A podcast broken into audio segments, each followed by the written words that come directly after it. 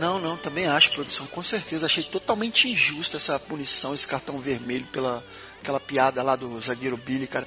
Entrei, inclusive, já eu entrei com. O pessoal não sabe, mas eu entrei com um pedido de efeito suspensivo, cara, porque achei muito injusto e. Quê? Hã? Tá, tá no ar? Ah, opa, não, vamos lá, vamos lá. Estamos de volta com mais um Flacast Saudações Rubro-Negras, o seu podcast de 15 minutos sobre o Flamengo, que sai sempre depois dos jogos do Mengão, onde a gente fala sobre o último e sobre o próximo jogo. Aqui a gente tem análises táticas, opiniões, opiniões das opiniões, cornetadas, empolgadas e muitas participações especiais. Gente, eu sou Thiago Rosas e o seguinte, se você é novo por aqui, tá ouvindo a gente pela primeira vez, segue a gente lá nas nossas redes sociais, Twitter, Facebook e Instagram. É o arroba FlacashSRN, todos com bastante interação. E segue a gente também no Spotify, onde você pode ouvir todos os programas, sem contar que a gente também está em todos os agregadores de podcast. Só procurar ali que você vai achar. E se preferir, a gente tem a nossa homepage também. É o www.flacast.com.br. E já vou começar chamando nossos convidados de hoje. André Zotez, fala André, beleza? Saudações rubro-negras. Tudo bem, galera? Vamos falar da vitória de hoje, mas eu ainda acho que tem coisa para melhorar aí. Temos aqui também Jefferson Montenegro. E aí, Jefferson? Fala, galera, tudo bem? Aqui Jeff falando, três pontos na tabela. E para completar o time aqui, Felipe Cordeiro. Fala, Felipe. O que, que foi? O que, que foi? A produção tá me informando aqui que Felipe Cordeiro faltou, não vai participar hoje. E sabe o que isso significa, gente? Eu não sei o que isso significa. Mas pode ser qualquer coisa. Significa que a gente vai começar o programa já falando de Flamengo e Cruzeiro. Então segue o jogo, vamos começar para falar de Flamengo 1 Cruzeiro 0. No Maracanã, o Flamengo tem novamente a melhor média de público do Campeonato Brasileiro. Está chegando perto de 48 mil ah. torcedores por jogo. É é uma média extraordinária, né? Isso é, é campeonato alemão, campeonato inglês, grandes equipes, né? Mais que isso, essa média excelente no Brasileirão não acoberte as trapalhadas da diretoria do Flamengo em relação à precificação dos ingressos, cara. Maracanã voltou a lotar porque o ingresso baixou em relação ao jogo da Libertadores. Porque no jogo contra o Cruzeiro na Libertadores, a gente não só viu o Maracanã com lugares vazios, como também viu a torcida mais fria, coisa que sempre acontece quando o preço do ingresso aumenta, cara. E aí vai uma discussão muito mais complexa que a gente pode ter em outro dia.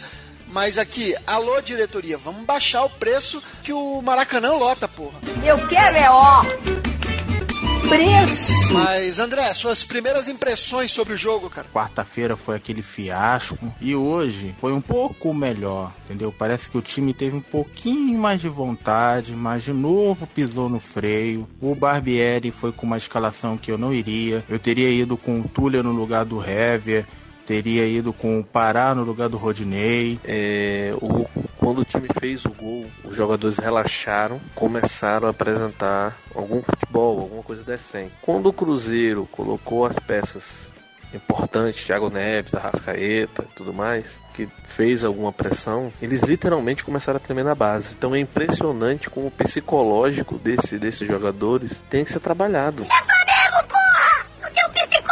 merda! Esse time ele tem que ter um senso de, de luta, de não desistir nunca, de é, ir até o final e uma confiança no próprio potencial. Agora falando do, da escalação do Barbieri, o Vitinho apareceu um pouquinho, mas eu ainda acho que ele está devendo. É o Dourado para mim foi uma boa surpresa, jogou bem fez o gol, estava precisando. É, o Trauco, eu acho que deixou um espaço ali, de, como de costume. O Cruzeiro foi onde atacou mais, foi do lado do Trauco. O Trauco acho que não aproveitou a oportunidade. E o que, que vocês acharam da estreia do volante paraguaio Pires da Mota? So eu, eu particularmente achei que a gente não tinha no elenco um jogador com tamanha capacidade de marcação, cara. Mas o que, que vocês acharam? O Pires entrou, entrou até bem.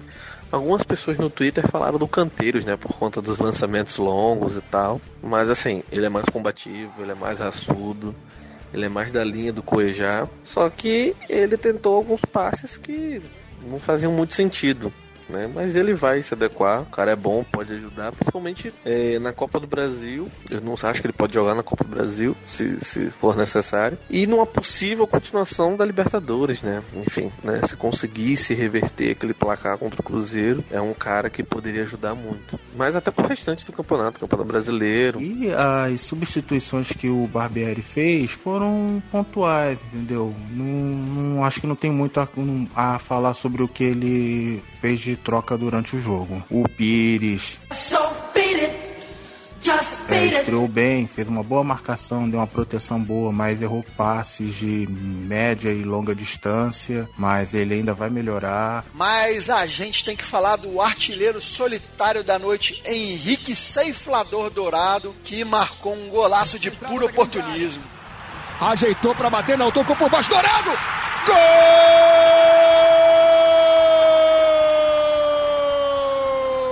É isso, amigos. Henrique Dourado voltou em grande estilo e com um visual novo, né? Um bigodinho, tirou a barba, um bigode meio hipster ali. Algumas pessoas zoaram. Pet, Petkovic, você gostou do, do bigodinho do Dourado? Bigode, desculpa, bigode é ridículo. Tu tá maluco? Respeita o moço! Ó, patente alta da aula é bigode grosso! Mas o importante foi que ele meteu a bola pra dentro e vocês, amigos, o que, que, acharam da atuação do Ceiflador? O Dourado, ele é um caso muito que ele não tem habilidade nenhuma com a bola. Com certeza o Uribe é melhor do que ele, o Lincoln é melhor do que ele. Só que o cara colocou a bola pra dentro, o cara fez o gol. Então, como é que você vai discutir com isso, né? Ah, mas faz gol de pênalti e tudo mais. Não tem discussão, né? Eu não gosto do jogador, eu preferiria alguém mais habilidoso com a bola no pé, mais rápido, não tem o que fazer.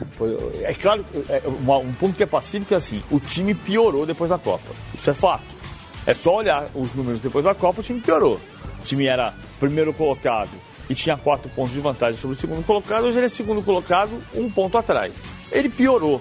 Tem o fato de agosto ter uma quantidade de jogos exorbitantes, vão ser nove jogos no mês de agosto, que contribui para isso. Mas o time piorou tem o fato de que perdeu dois jogadores. Quando é que o Flamengo tinha transformação de posse de bola em gol? Quando tinha o artilheiro da temporada, que hoje o Henrique Dourado voltou a ser goleador da temporada, empatado com o Vinícius Júnior, que foi embora. E para quem acha que o Flamengo não se beneficia da lei do ex, lembrar que o Dourado já jogou no Cruzeiro. Então tem lei do ex a favor sim, finalmente, cara. E para finalizar sobre esse jogo, é, eu queria muito exaltar algo que fez muita falta ano passado e que esse ano vem fazendo muita diferença. É, como é bom ter goleiro, cara. O Diego Alves novamente salvou o Flamengo numa defesa milagrosa. O Robinho prefere cruzar na área, vem a cabeçada! Diego gigantesca. Amigos, é, expectativas para o próximo confronto é o jogo de volta no Maracanã contra o Grêmio, Copa do Brasil. É um jogo em casa, a torcida vai estar junto, temos plenas condições de ganhar do Grêmio. É só a gente fazer aquele jogo que a gente fez da, da ida, esquecer o jogo do Campeonato Brasileiro, jogar sério, sem brincadeira, com mais vontade, a gente passa. Entendeu? O Flamengo jogando em casa tem jogado bem. Tem que levar isso em consideração. Muita rivalidade nesse deck, Thiago. É, mas em Porto Alegre, André, o Flamengo já propôs o jogo. Aqui a gente pode esperar então o Flamengo com mais posse de bola ainda e que o Flamengo consiga fazer com que o Grêmio se desgaste correndo atrás dessa bola, né? Como fez na primeira partida que seja uma posse de bola que incomode o adversário. É, o Grêmio vem de boa atuação, vem de goleada contra o Vitória, Everton Cebolinha voando e, e ele é muito rápido, então o Grêmio vai estar tá ávido por contra-ataque. E, e, eu sei que deve ser o Hever o escolhido, mas o Flamengo vai precisar mais do que nunca de velocidade no setor defensivo. E acho também que o Dourado deveria começar jogando, é, por questão de justiça pelo que ele fez nessa partida contra o Cruzeiro, porque o Flamengo tem feito muito isso, né, ultimamente. Quando um jogador vai bem, depois ele volta para o banco. Então isso vai aos poucos minando a motivação dos jogadores. A, a motivação é importante demais, foco, motivação.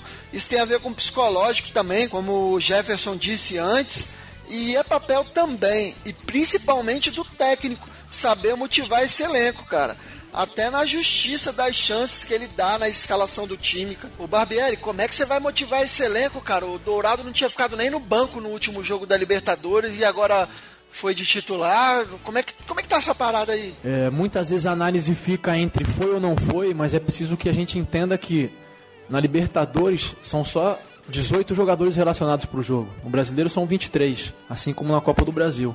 É, mas parece que o Dourado jogou porque o Uribe sentiu uma lesão, né? É, tudo bem, foi desfalque, a gente sabe como é jogar desfalcado. Estamos desfalcado hoje aqui do, do Felipe, que não pôde gravar. Você deve ter sentido a falta dele aí também, né? Percebeu? Vocês haviam me perguntado outras vezes sobre a importância dele, eu sempre frisei a importância dele. É, inclusive, Barbieri, no nosso penúltimo podcast, a gente teve até uma expulsão é, injusta, na minha opinião. Queria saber a sua opinião, se você concordou com a arbitragem do penúltimo podcast, porque gerou alguma polêmica aí. Teve até enquete no Instagram onde mais 55% do pessoal que segue a gente achou injusta a, a punição.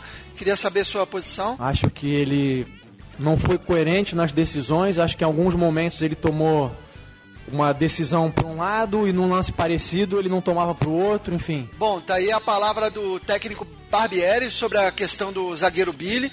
Acho que já não tem mais discussão. Barbieri, mais alguma mensagem final que você quer mandar para os ouvintes? Quer desejar feliz Dia dos Pais a todos os presentes que são pais, né? A todos os, os torcedores pais do Flamengo aí. Acho que ser torcedor do Flamengo é uma coisa que passa de pai para filho, né? Passa de pai para filho, de mãe para filho, de mãe para filha. O importante é que essa nação continue sendo a maior do mundo. E nesse clima de Dia dos Pais, a gente vai encerrando aqui o nosso podcast. Mas antes, vou passar para vocês alguns recadinhos rápidos. Isso para mim tem muita importância.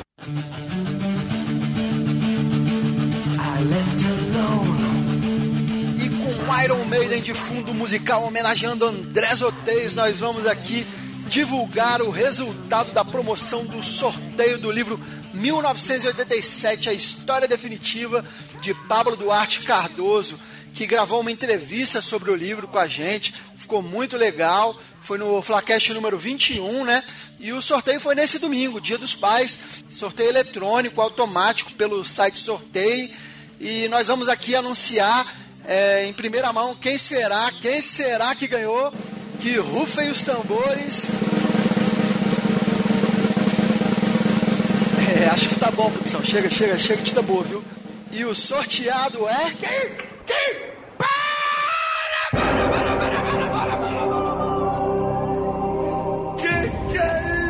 Brasil? Leonardo Seconello.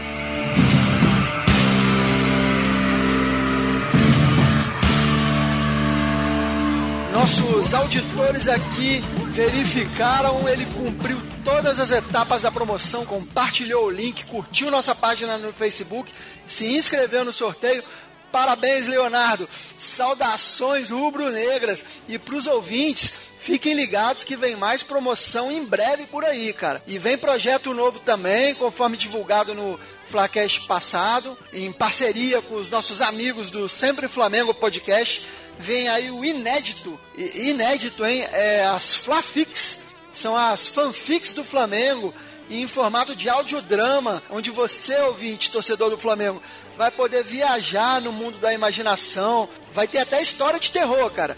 Então fica ligado que vai ser bem bacana. E estourando o tempo aqui, já me despeço então aqui do André Zotez. Valeu, André! Então é isso, pessoal. Não deu pra gente voltar à liderança porque o São Paulo conseguiu ganhar daquele rubro-negro genérico, mas a gente tá na cola. Foco que a gente volta a mandar a nossa linda frase, segue o líder. Falta pouco, tamo lá, pra cima deles, Mengão. Me despeço também do Jefferson Montenegro, valeu Jefferson. Então é isso, é, por hora a gente vai é, se despedindo e torcer para mais uma apresentação boa do Flamengo, né? Confiança desse time de volta e principalmente um bom futebol. Lembrando que a Liga do Flacash Saudações Rubro-Negras está rolando lá, a Liga do Cartola FC, né? É uma liga mata-mata e eu, pato como sou, tive meu time, o Obinieto FC, eliminado no primeiro confronto.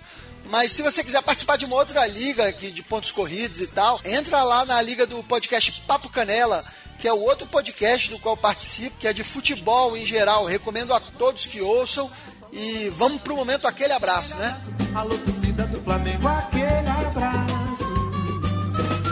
Aquele abraço pra Cassandra Paz, lá das comunidades do Flamengo no Facebook, que dá uma força danada pra gente, pro John do podcast lá do Black, e aquele abraço para todos os pais flamenguistas. E vou passar a palavra aqui então pro André e pro Jefferson fazerem essa sessão, aquele abraço especial Dia dos Pais. Mandar um abraço pro meu pai, seu Fernando Barbosa, que inclusive mandou um alô pra gente no, no Instagram. E ora ele torce pro Flamengo quando eu tô muito empolgado, e às vezes ele corneta o Flamengo. E obviamente, parabenizar o, o Felipe, que é o outro pai do podcast, né? Todos os pais que escutam a gente é, nesse Dia dos Pais que o Flamengo contribuiu, né? Com os três pontos. Hoje, na sessão Aquele Abraço, eu quero mandar abraço ao meu pai. Ele escuta, ele segue a gente na página, no Face. É o primeiro dia dos pais que eu tô passando longe dele. Então, um abraço pro meu pai.